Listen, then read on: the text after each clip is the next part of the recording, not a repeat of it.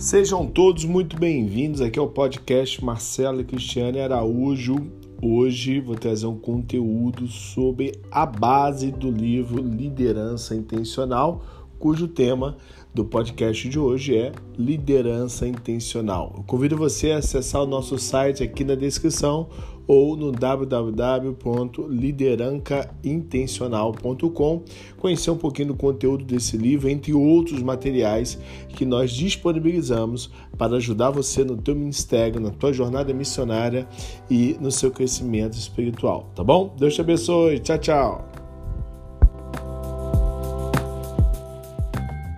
Pastor Marcelo, uma salva de palmas ao Senhor pela vida do pastor Marcelo. Boa noite a todos. Sejam muito bem-vindos à nossa igreja.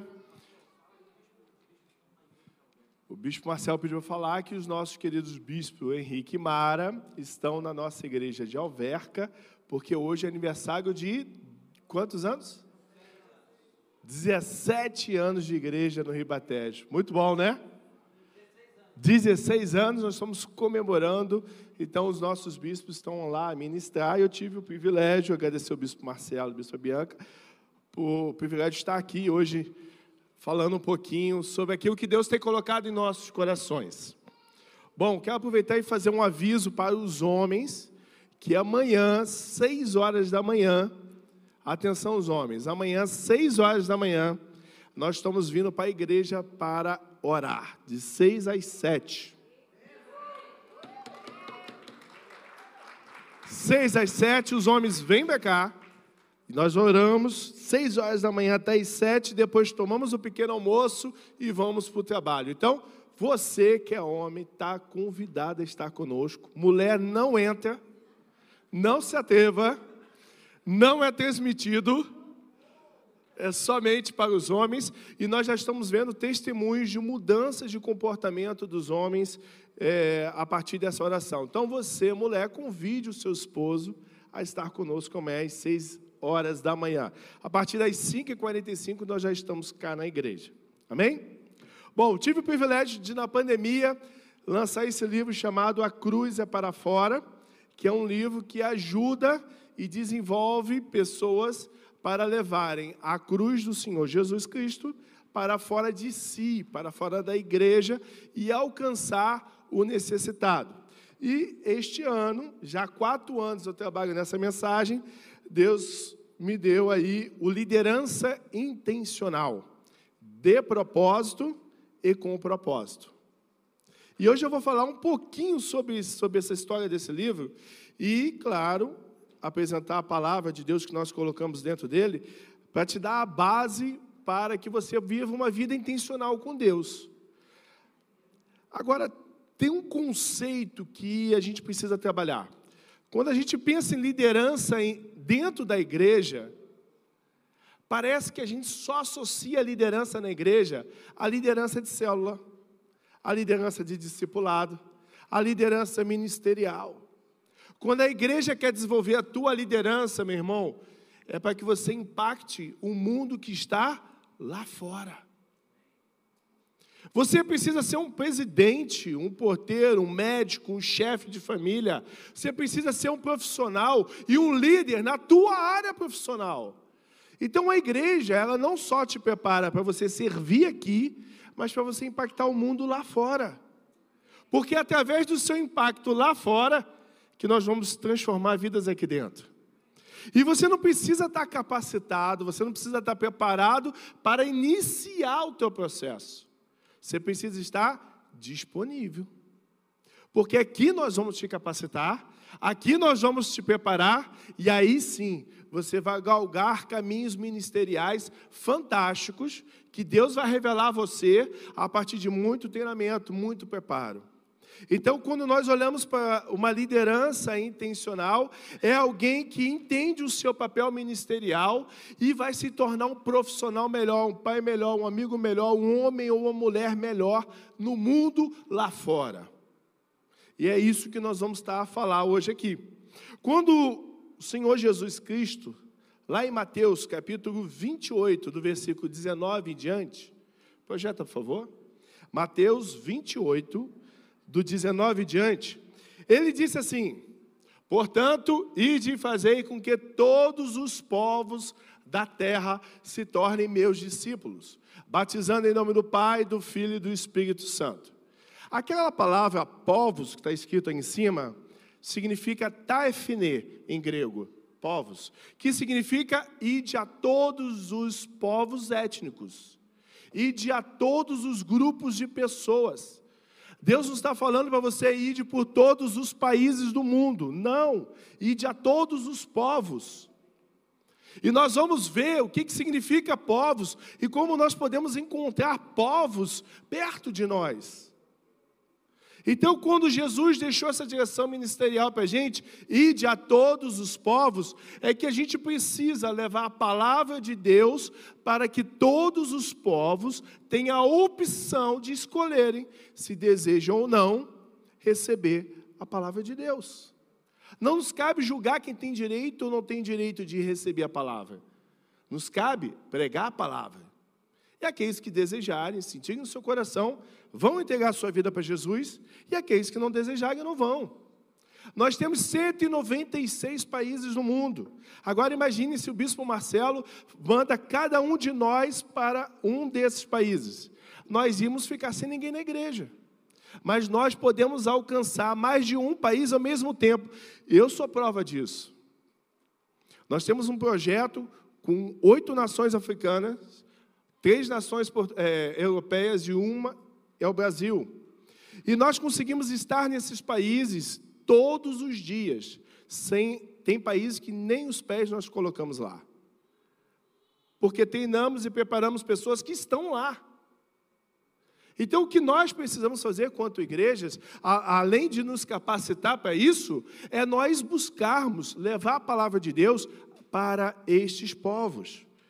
E dentro desses 196 países, nós temos 17 mil povos que representam quase 3 bilhões de pessoas que nunca ouviram da palavra de Deus. Às vezes a gente fica falando, Jesus, volta logo. A gente fala isso por conta das nossas aflições, mas somos injustos quanto quase 3 bilhões de pessoas nunca ouviram da palavra de Deus e nós não acessamos essas pessoas para dar oportunidade a elas a conhecerem e optarem se desejam ou não desejam seguir a palavra. Então, quando nós olharmos para missão, propósito, identidade ministerial, é nós sabermos que existem muitas pessoas que precisam, estão clamando, pedindo a Deus para ouvir uma palavra dele ouvir uma opção de vida melhor. Não há nada mais intencional, gente, do que nós vemos aqui, como a bispa Bianca falou, ser, pessoas servindo o ministério de crianças que amanhã vão trabalhar. Que têm os seus problemas em casa com seus próprios filhos, mas estão ajudando filhos de outros também. E que amanhã jovens também vão estudar. E que quem vai cuidar de nós, adultos, são esses jovens que estão aqui. Eles vão cuidar, eles vão legislar, eles vão presidir, eles vão trabalhar nas melhores companhias, eles serão pessoas relevantes na sociedade. Então, quanto mais dedicarmos a eles, melhor teremos um mundo no futuro.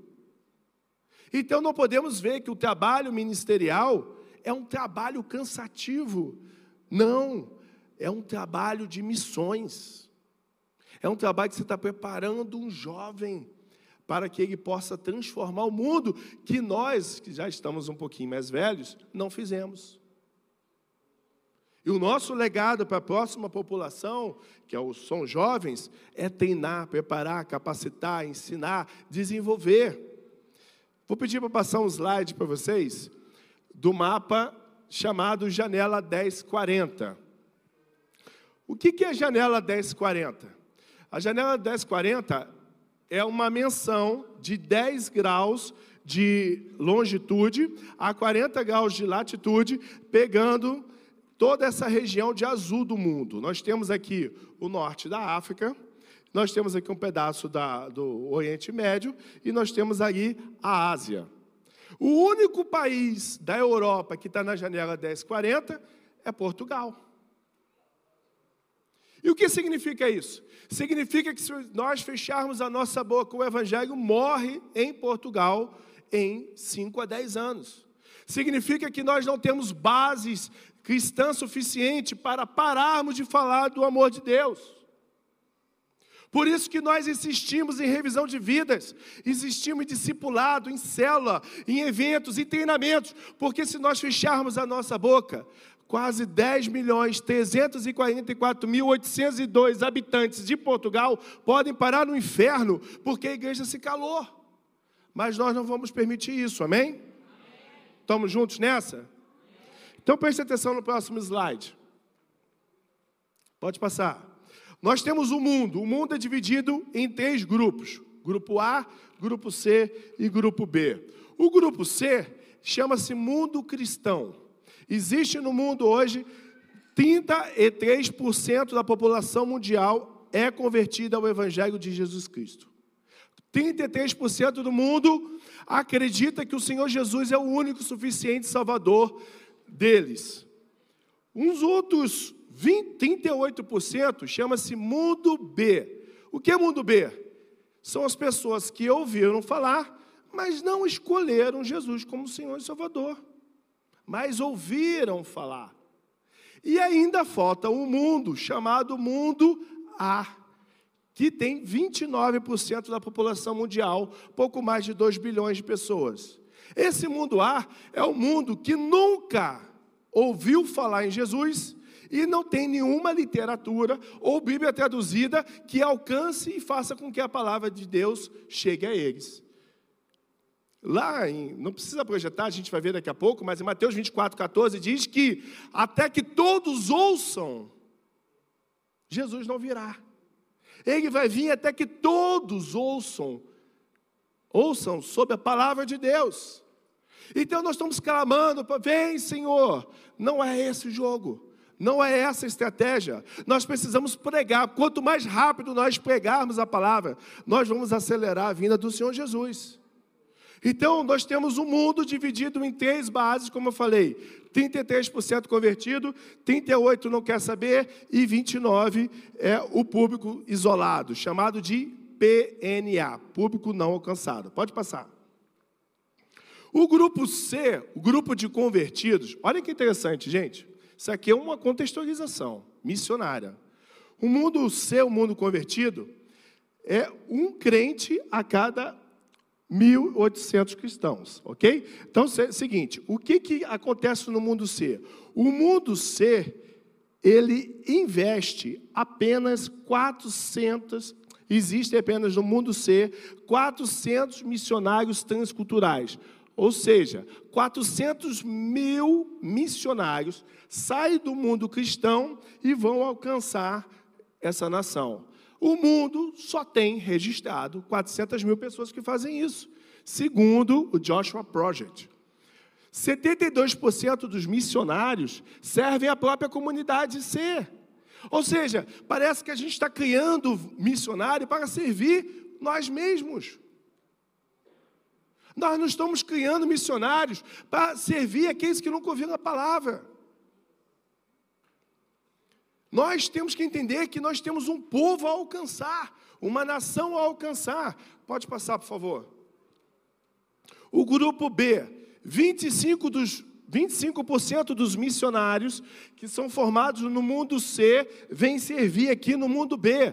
Pode passar. E apenas 3% 3% dos missionários formados no mundo A, apenas 3%, que são os tais 400 mil, dedicam sua vida para o público que nunca ouviu a palavra de Deus. Seja traduzindo a Bíblia, traduzindo livretos, pegando a palavra, pegando o Evangelho. Pode passar, por favor? E o que mais me deixa chocado, pessoal, é que o mundo cristão arrecada por ano 42 trilhões de dólares.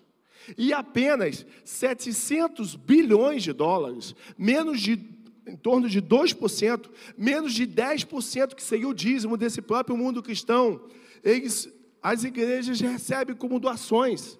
Ou seja, nós não dizimamos corretamente. Se você dizima, parabéns. Mas você faz parte desse grupo também.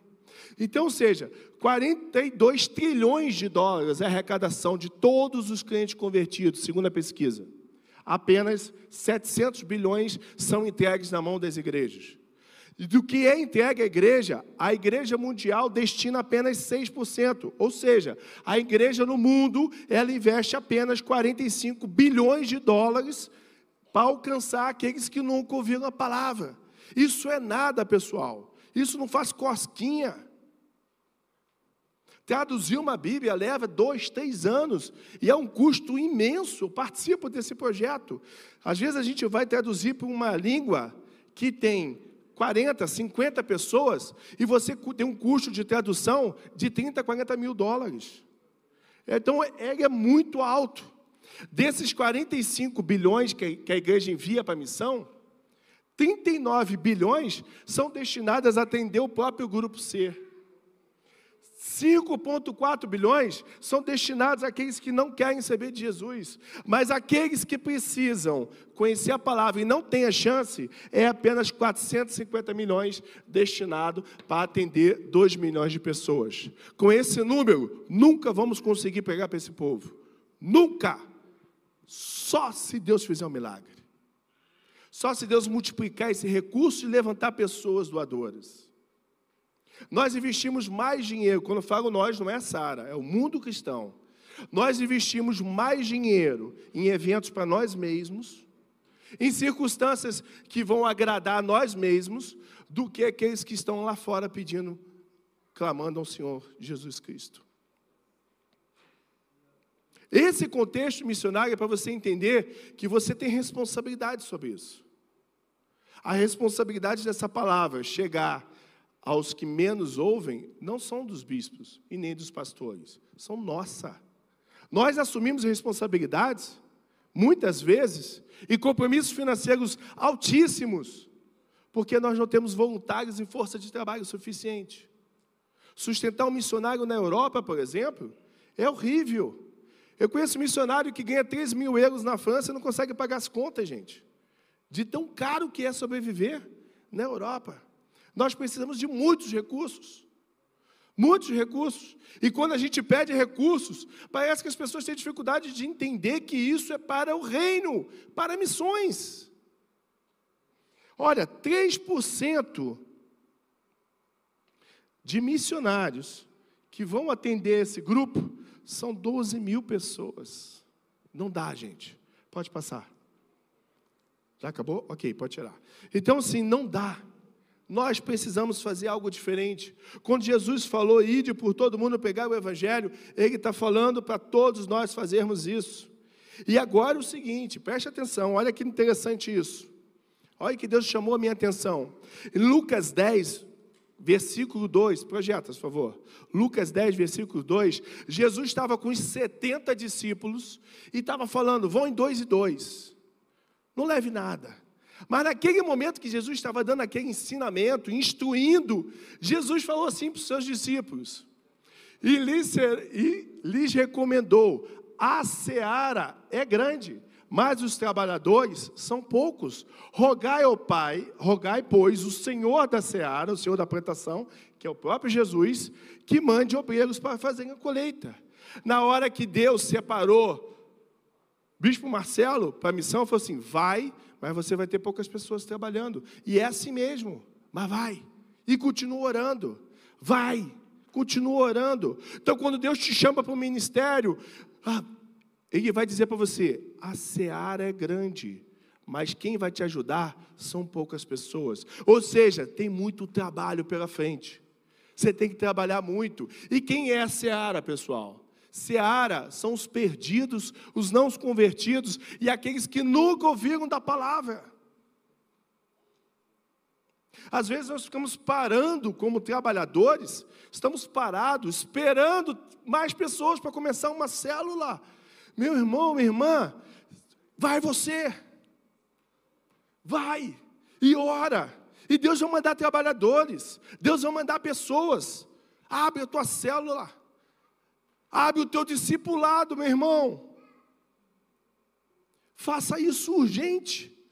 E Deus vai transformar a tua vida. Esse final de semana eu passei muitas emoções. Meu filho foi batizado hoje, o Davizinho. E a Cris correu na sala e estava relaxando. Ela correu na sala e falou assim: Olha esse vídeo. Uma menina de 5 anos nos Estados Unidos, chamada Maria, postou um vídeo chorando pelo povo africano. Cinco anos de idade. Eu quero ajudar essas pessoas. Eu quero falar do amor de Cristo para essas pessoas. Na mesma hora a gente contactou ela e nós falamos com ela e já envolvemos ela no projeto de missão e ela com cinco anos de idade vai poder ajudar.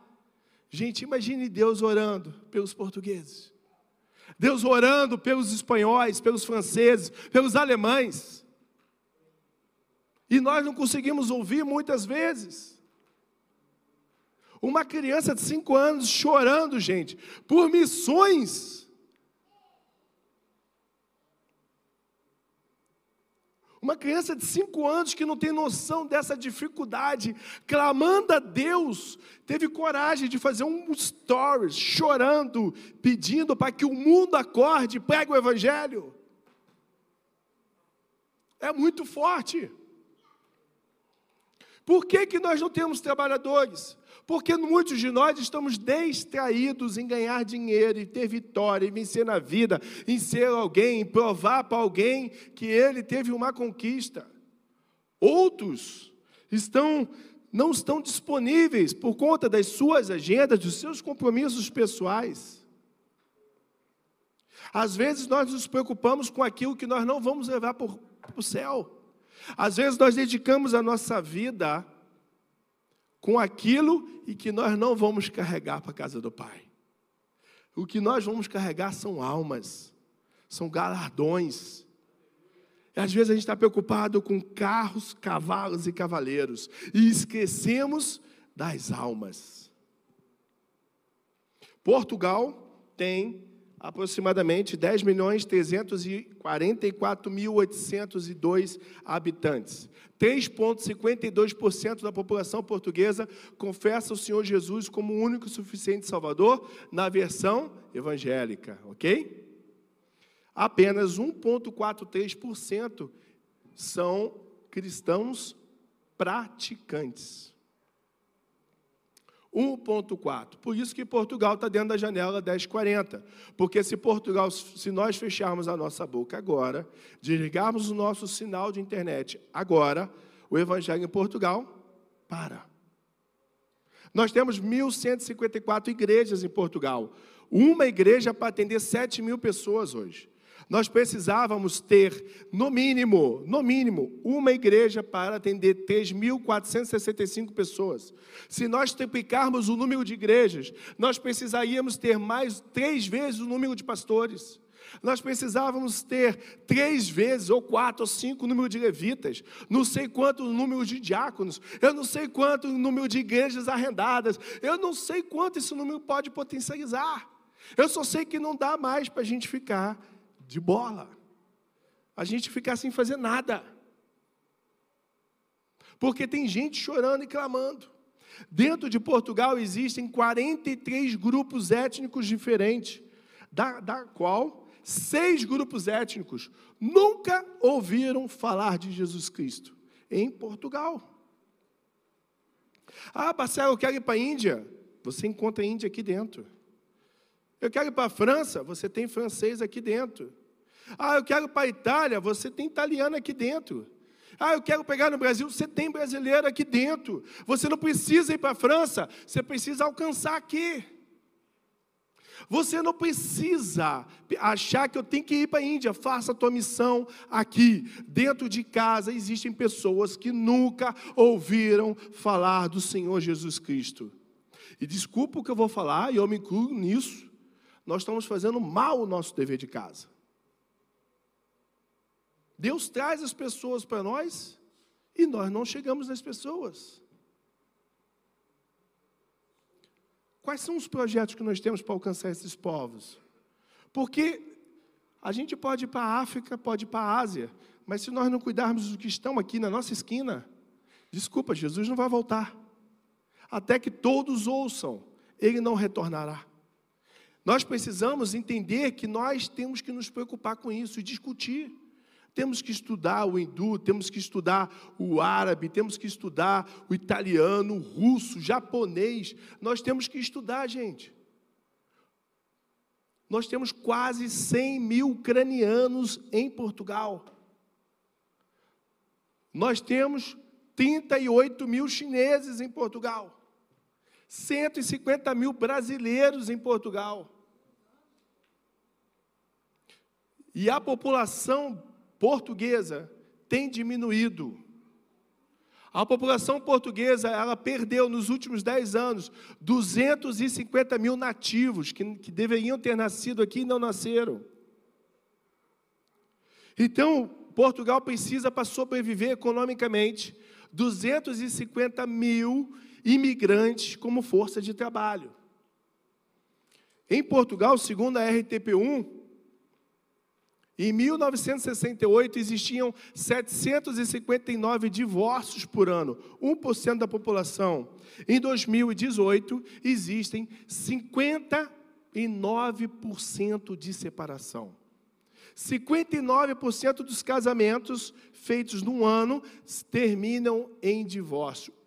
Ou seja, seis casamentos a cada dez estão fadados à falência familiar.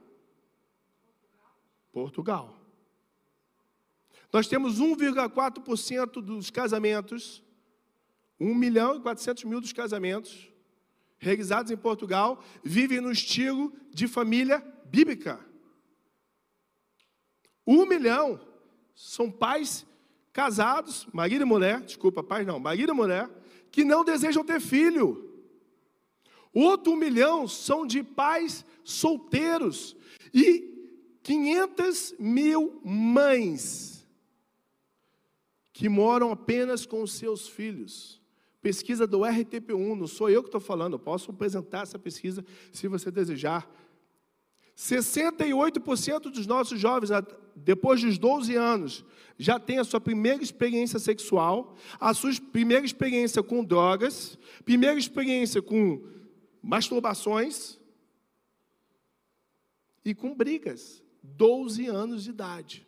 Por isso que esse trabalho que a igreja tem desenvolvido é um trabalho missionário importantíssimo e que nós, como igreja, temos que nos preocupar para que amanhã os nosso filho, a gente não venha recolher os nossos filhos na rua. Para que amanhã a gente não possa recolher o filho de um amigo nosso envolvido em tráfico de drogas ou em prostituição. Porque aquilo que nós não ensinamos, alguém ensina. Ele não vai deixar de aprender.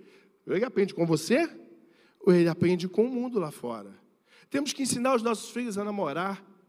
Temos que ensinar os nossos filhos a estudar, a trabalhar, a respeitar. A Bispa Bianca falou muito bem, e isso é nossa responsabilidade quanto pais. Só que às vezes, sabe o que nós fazemos, meus irmãos? Com muita sinceridade, eu vejo isso hoje. A gente deixa o filho na igreja e vai passear com a mulher. E a gente tem que se virar para ajudar a controlar o filho, que sobe no altar, puxa a cadeira, derrama, quebra bola, chuta bola. A gente tem que administrar isso. É creche, igreja, gente? Não, não é. Nós precisamos entender que nós temos a resposta para a separação conjugal, temos ou não temos? Estão com dúvida, gente? Temos ou não temos? Temos resposta para combater as drogas ou não temos? Da prostituição? Temos ou não temos? E por que, que nós não damos essas respostas? 13% dos jovens que se convertem em Portugal saem da igreja entre a faixa dos 16 e 20 anos, porque a igreja não sabe responder suas perguntas. A igreja não sabe dar resposta para os jovens. Porque a maioria dos nossos pastores, em termos de igreja geral, tem mais de 60 anos. Pesquisa da própria RTP1. Por quê? Porque Portugal tem, tem falta de pastores novos. Nós somos privilegiados. Vê aqui, ó, o pastor Sandro, a pastora Lili, o Beto, a Jéssica, o Cris, a Carla, entre outros é, que discipulam. Eu fui numa revisão de vidas hoje, passei o dia quase todo lá. Você vê os pastores sem fazer nada, desculpa lá. Por quê? Porque eles treinaram tão bem a equipe que os jovens estão fazendo tudo. Os jovens estão pregando, os jovens estão orando, estão preparando isso, preparando aquilo, lavando prato, preocupado com comida. Uau, gente, isso é igreja. Isso é fazer missão. Isso é estar se envolvendo com o evangelho. Então, por que, que eu estou ressaltando isso? Porque eu não tenho como dizer que eu sou um líder intencional, que eu vou impactar o mundo se eu não faço a diferença onde eu estou plantado. Primeiro eu tenho que liderar eu mesmo. Quando a igreja te chama para ser líder, ele está te chamando para você se autoliderar, liderar suas emoções, liderar seus desejos, liderar os seus sonhos. Amém? Eu sei que quase ninguém vai comprar livro depois dessa, mas é exatamente isso. Nós precisamos começar a liderar nós mesmos. Então a igreja está te chamando para fazer um Instituto dos Vencedores, para você ser um pai melhor, um filho melhor, um amigo melhor, um servo melhor, um médico melhor, um doutor melhor, para você seja uma pessoa melhor no Evangelho, melhor no mundo. E assim nós vamos transformar Portugal, a Europa, a África e mundo. Nós só vamos mudar esse mundo se nós formos intencional. E a palavra intencional, segundo a, a filosofia e a psicologia, tem um termo chamado intencionalidade. E o que diz o termo intencionalidade? Diz em Tiago, capítulo 2, se eu não me engano, é o versículo 24, que diz que a fé sem obra é morta. Quer ver você morrer na fé? É você não ter obra. Ah, pastor, eu estou fraco na fé. Vai ver se a pessoa faz alguma coisa. Porque é impossível. Você vai numa revisão de vida, você vê criança sendo curada, crianças falando em língua, você vê milagres acontecendo. Impossível você ficar com a sua fé fraca. É impossível você se sentir desmotivado quando você ouve um testemunho de que um homem que veio na oração às seis horas da manhã, ele veio com a última opção de vida dele, porque se ele não viesse, ele ia tirar a sua vida. E hoje esse cara está fazendo devocional, estudando a palavra. Gente, é impossível desanimar na fé quando você está com a fé ativa no seu coração. E o líder intencional é aquele, segundo o princípio da intencionalidade, filosofia e psicologia, diz que a intenção não é quando eu desejo algo. Isso é um senso comum. Intenção é quando eu desejo algo e dou passos para realizar. Quando eu coloco no meu coração e dou passos, aí eu sou um líder intencional. Sabe aquelas pessoas que dizem, Deus falou que tem um ministério e fica 20 anos sentado no banco da igreja? Ele não é um líder intencional. Ele é alguém que está esperando Jesus pegar na mão dele e levar ele. Ele é alguém que não teve experiência com o seu chamado, o seu propósito, que não quer correr risco e arriscar. William Carey primeiro missionário americano aí para a Índia, ele diz o seguinte: quer saber qual a vontade de Deus para a sua vida? Abra a Bíblia e bote um mapa do lado. Abra a Bíblia e bota o um mapa do lado, porque ele vai te dizer para onde você vai. Você não precisa estar preparado. Você não precisa ter o dom de falar em público. Você não precisa estar andando e dormindo com os anjos. Você precisa levantar sua mão e falar: Igreja, me prepara, me capacita, me promove, enche-me de conhecimento. Espírito Santo, fala através de mim. E aí você vai ser enviado para qualquer outro lugar que Deus deseja.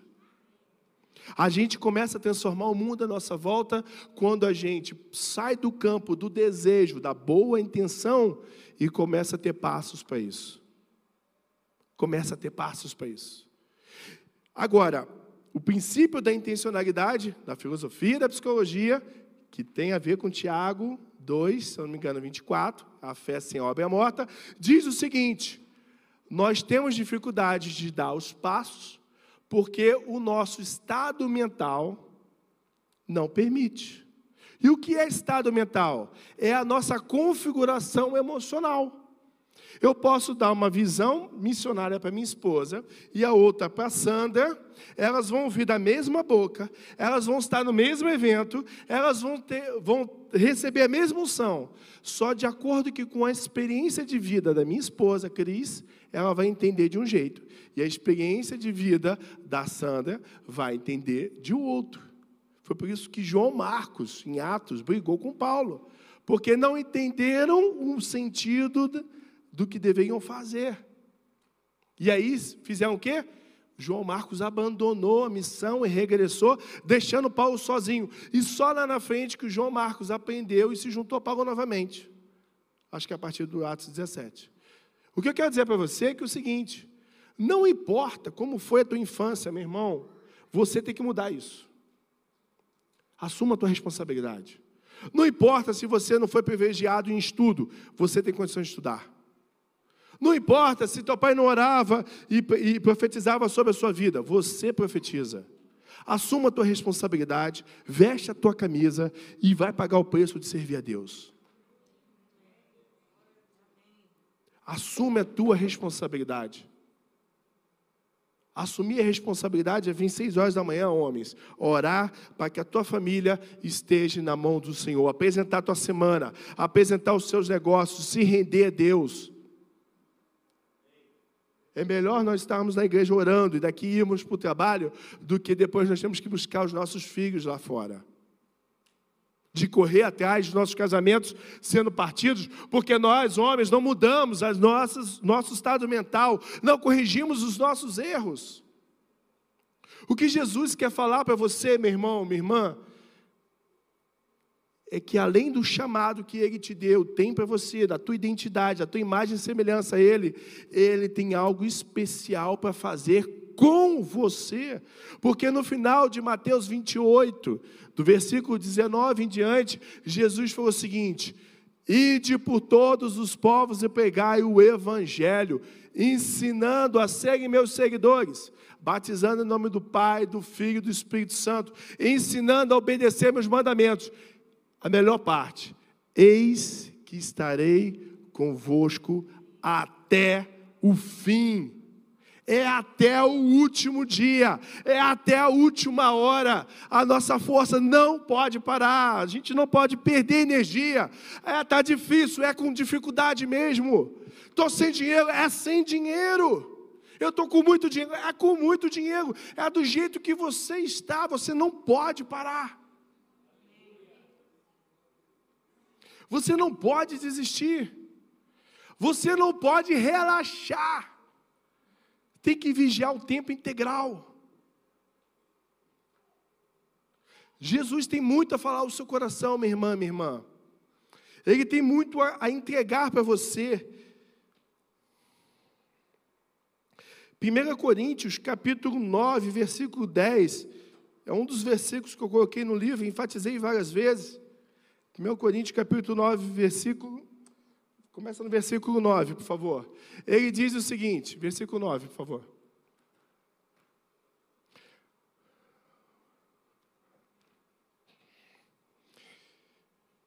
Não, desculpa. É 1 Coríntios capítulo 2, versículo 9. Ele diz assim para nós: que nem olhos viram, nem ouvidos ouviram, nem foi capaz de penetrar Hã? na mente do homem. Vamos lá. No entretanto, como está escrito, olho algum jamais viu, ouvido algum jamais ouviu, e mente nenhuma imaginou o, o que Deus predispôs para aqueles que Ele ama. Ninguém sabe. Mas olha o que está no versículo 10. Olha aqui mas Deus revelou a nós por meio do seu Espírito Santo. O Espírito sonda todas as coisas, até as mais profundas de Deus. Talvez você não consiga ouvir o que Deus tem preparado para você. Talvez você não consiga entender na tua mente humana, mas o Espírito Santo há de revelar a você a segunda a tua vontade. Ele vai revelar você, Ele vai explodir o teu coração, Ele vai fazer você correr sem se cansar, voar como águias, vai fazer você que é gago deixar de ser gago, como diz o pastor Aze, o indulto a pregar para doutores. Ele vai usar as coisas loucas desse mundo para impactar os sábios e constranger os que são dotados de inteligência. Ele vai transformar os corações duros em corações que pulsam por Ele. Mas se não houver quem pregue, meu irmão, isso nada vai acontecer. Romanos capítulo 10, versículo 9, para nós encerrarmos.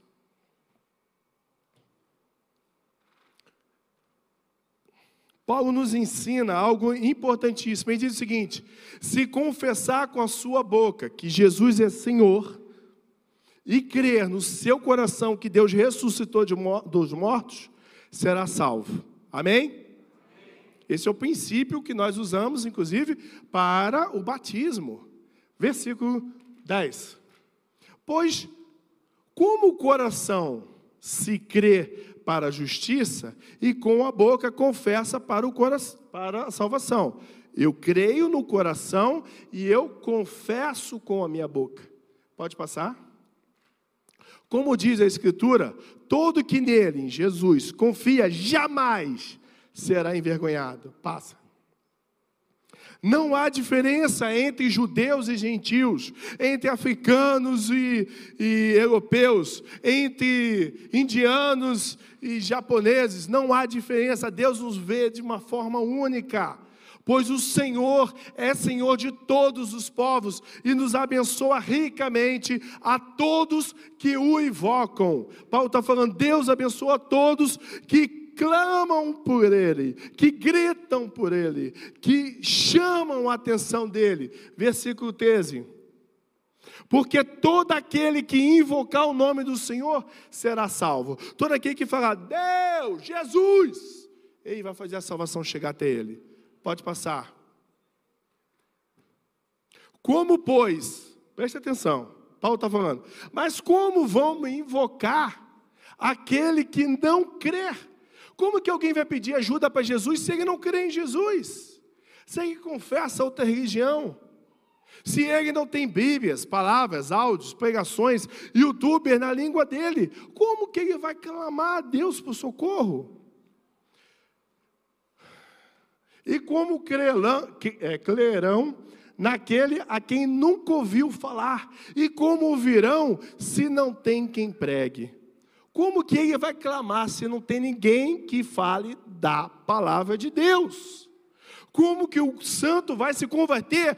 Ah, o santo não, o, o perdido vai se converter se não tem quem pregue a palavra se não tem quem diga que Jesus é o Senhor, que o Pai o ama de uma tal forma, que deu seu único filho para que todo que nele creia não pereça, mas tenha vida eterna. Se não tem quem pregue a palavra, e como, pois, invocarão aquele em quem não creram? E como crerão naquele de quem não ouviu falar?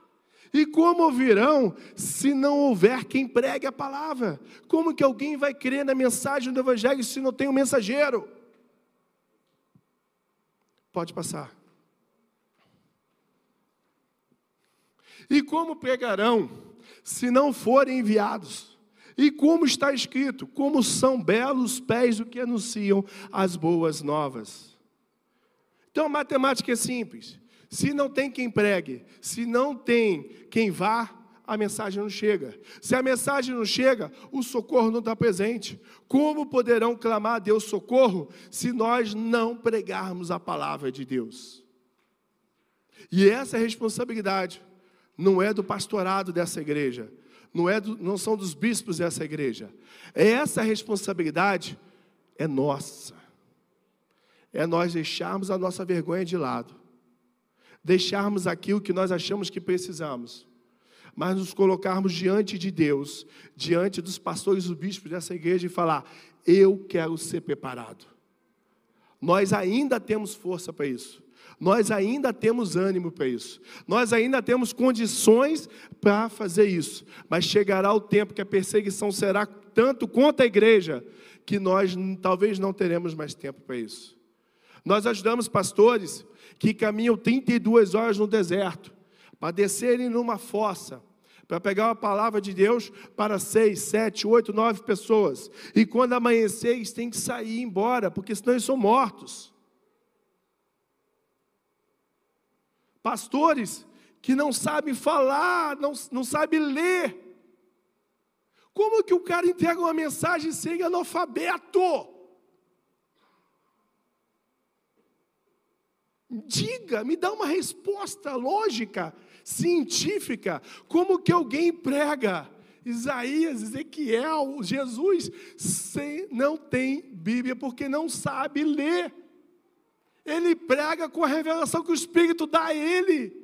Ele pega, ele vem até a gente, nós contamos história para eles.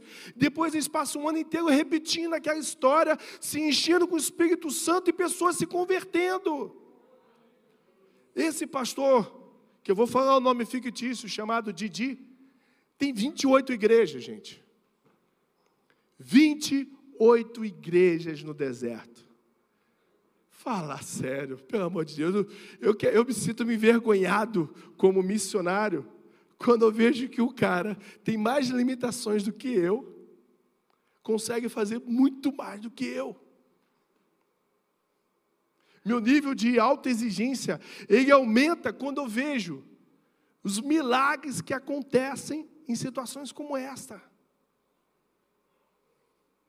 Meus irmãos, esse é o nosso tempo, esse é o nosso momento, essa é a nossa oportunidade de nos colocarmos de pé, de orarmos e pedirmos a Deus: Deus, fala comigo, me capacita, me treina, me prepara. Me prepara. Quando a tua igreja clamar por ofertas, seja o primeiro a vir correndo e botar aqui no altar. Quando a igreja fizer um movimento de oração, às terças-feiras, vem orar. Quando te chamar para vir aqui às quintas-feiras para o curso de culto de conexão, fazer campanha, vem. Quando teu filho falar, eu vou para o culto, leve. Tem revisão, vá, doe, porque isso é fazer missão. Isso tudo existe para incendiar você, incendiar a tua casa, para fazer você explodir o evangelho e levar o coração das outras pessoas. Eu quero pedir para você ficar de pé. Vou chamar aqui o bispo Marcelo para estar tá orando.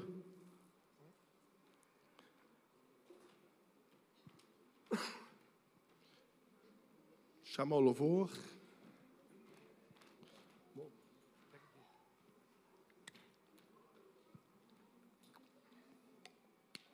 Até que todos ouçam, o Senhor não virá sobre essa terra.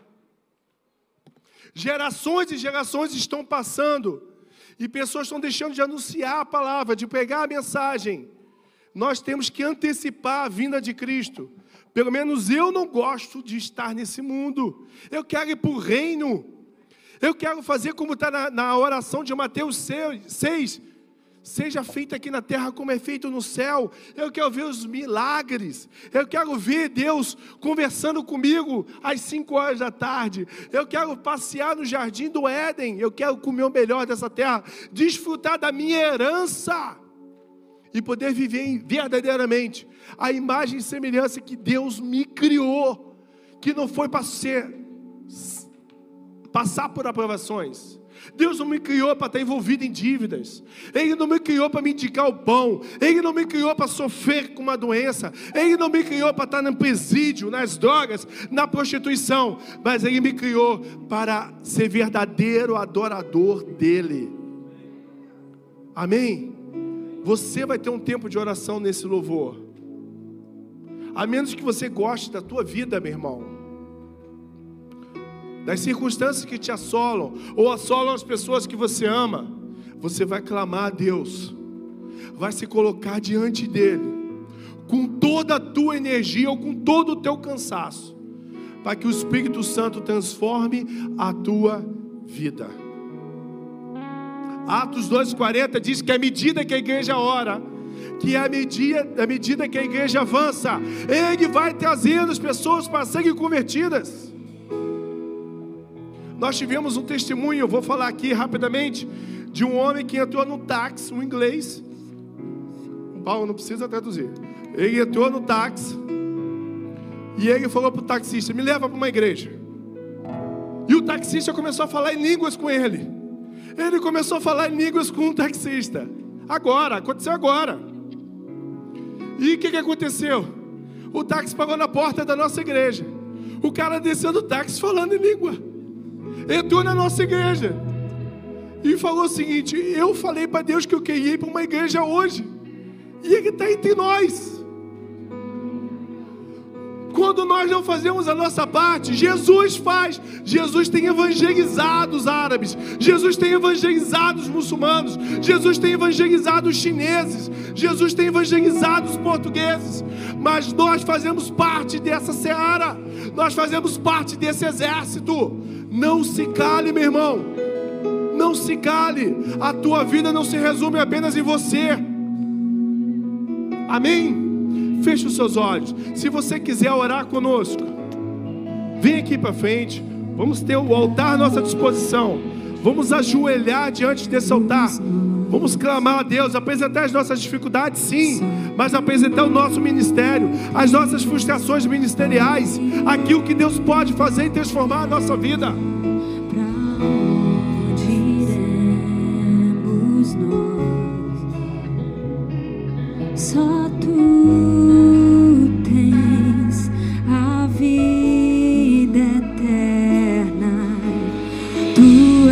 O pão que desceu do céu,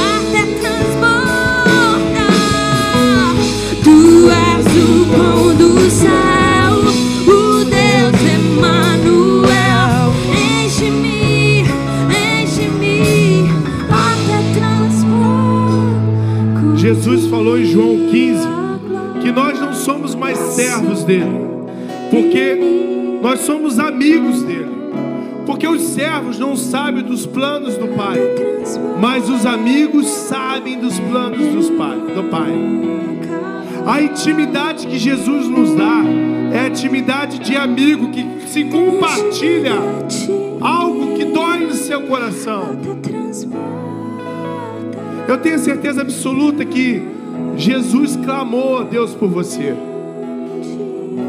Lucas diz que ele veio buscar a ovelha perdida de Israel. Ele vem buscar, ele vem salvar a ovelha perdida de Israel. E nós fomos perdidos um dia. E nós estamos aqui porque Ele nos achou, porque Ele teve misericórdia e Ele nos permitiu a salvação. Mas Ele nos fez isso para que possamos alcançar outras pessoas. Assim como alguém nos alcançou, é assim que nós vamos alcançar outras pessoas. Eu fico imaginando, há 22 anos atrás, o bispo, a bispa, a bispa Bianca, os irmãos, a família desembarcando e falando: Ah, nós vamos ter uma igreja, nós vamos alcançar a Europa.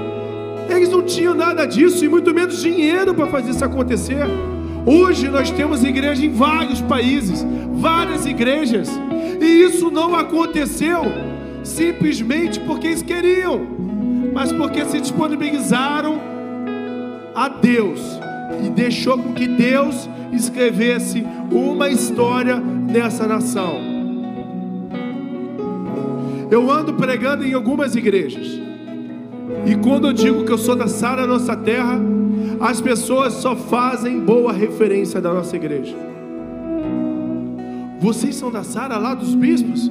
Sou, sou da Sara lá dos bispos. Sabe por quê? Porque paga-se o preço do Evangelho. Você não precisa de nada do que você precisa, que você acha que você precisa. Você precisa apenas se colocar diante de Deus para que Ele te dê tudo o que você precisa. Davi derrubou o gigante com as suas próprias armas. Não foi com a arma de Saul. Você já tem aquilo que você precisa. Use a sua deficiência, a sua necessidade, aquilo que você menospreza em você. Potencializa aquilo que te falta, para que você alcance as pessoas que estão clamando por um Deus, que precisam ouvir uma mensagem, e que se não for ninguém pregar, elas não se converterão. Essa é a nossa responsabilidade. E se você está aqui nos visitando e quer entregar a tua vida na mão desse Jesus, que deixa o seu trono de glória para vir a este mundo, pagar o preço da tua morte, nós queremos orar com você. Eu quero fazer uma oração básica de todo cristão. E eu queria que você repetisse comigo. Que você falasse assim. Eu vou pedir para que todos falem assim. Eu aceito o Senhor Jesus como meu único e suficiente Salvador. Eu confio e eu entrego a minha vida a um Deus que morreu e ressuscitou para que eu possa viver ao seu lado a vida eterna. Se você fez essa oração a primeira vez, eu quero te dar um presente, um abraço, um beijo. Eu queria que você viesse até aqui para que eu pudesse, eu e os pastores, abraçar você, porque você faz parte da família de Deus. Você vai para o céu junto conosco. Você vai desfrutar o melhor dessa terra. Deus está contigo. Amém? Tu és o pão do céu, o Deus Emmanuel.